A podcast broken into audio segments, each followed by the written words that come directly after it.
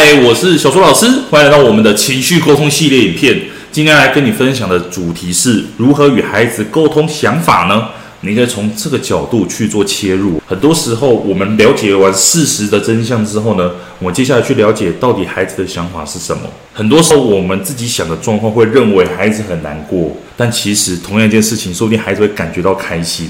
那到底该怎么样去跟孩子做讨论呢？其实你可以从情绪切入来了解到底孩子的想法跟原因是什么。很多时候，孩子有一些负面情绪啊，很多时候是因为孩子生活当中有太多被压抑的事情，因为孩子他想要更多的掌控感，所以当他失去了主控权的时候，他的情绪就会爆发哦。那青春期的孩子更是如此。所以你会发现说，很多时候了解完孩子的想法。其实孩子要的真的很简单哦，孩子他真的就只是想要，诶，家长可以多理解自己一点啊，他想要在他自己生活当中有多一点的掌控感，甚至是说了算的空间哦。当我自己有越多可以自己决定的事情，我越能够在生活当中有更多的掌控感，我不会感觉到焦虑哦。当我们去跟孩子在聊聊的时候，我们内心里面其实就要了解到说，原来孩子现在有这样负面的情况。是不是他想要有更多的掌控感呢？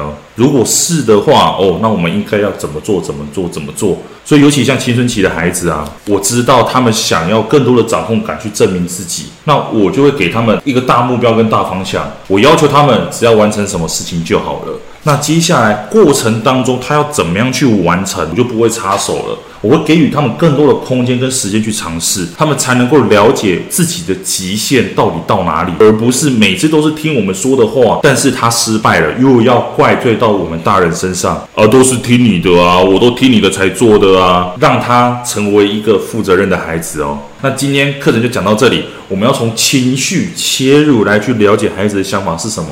进而去讨论出一个相对应的解决方案，是我们跟孩子都可以接受的。那我们课程就分享到这里，我们下节课再见喽，拜拜。为了要解决孩子的情绪问题、学习问题、课业问题，甚至是专注力问题，你想要获得更多的免费教学影片吗？欢迎加入到我们的 LINE 大小数教育学院里面，搜寻 LINE ID 小老鼠九七九。D X W R F，我们会给你更多详细的影片内容。加入后，点选我们的课程资讯，还会给你完整的购课链接，让你完整的解决孩子的学习状况哦。那现在购买我们的课程，我们还赠送专属小树老师的私赖群组，让你有任何的问题都可以在里面问到饱、问到爽，而且还不限时间哦。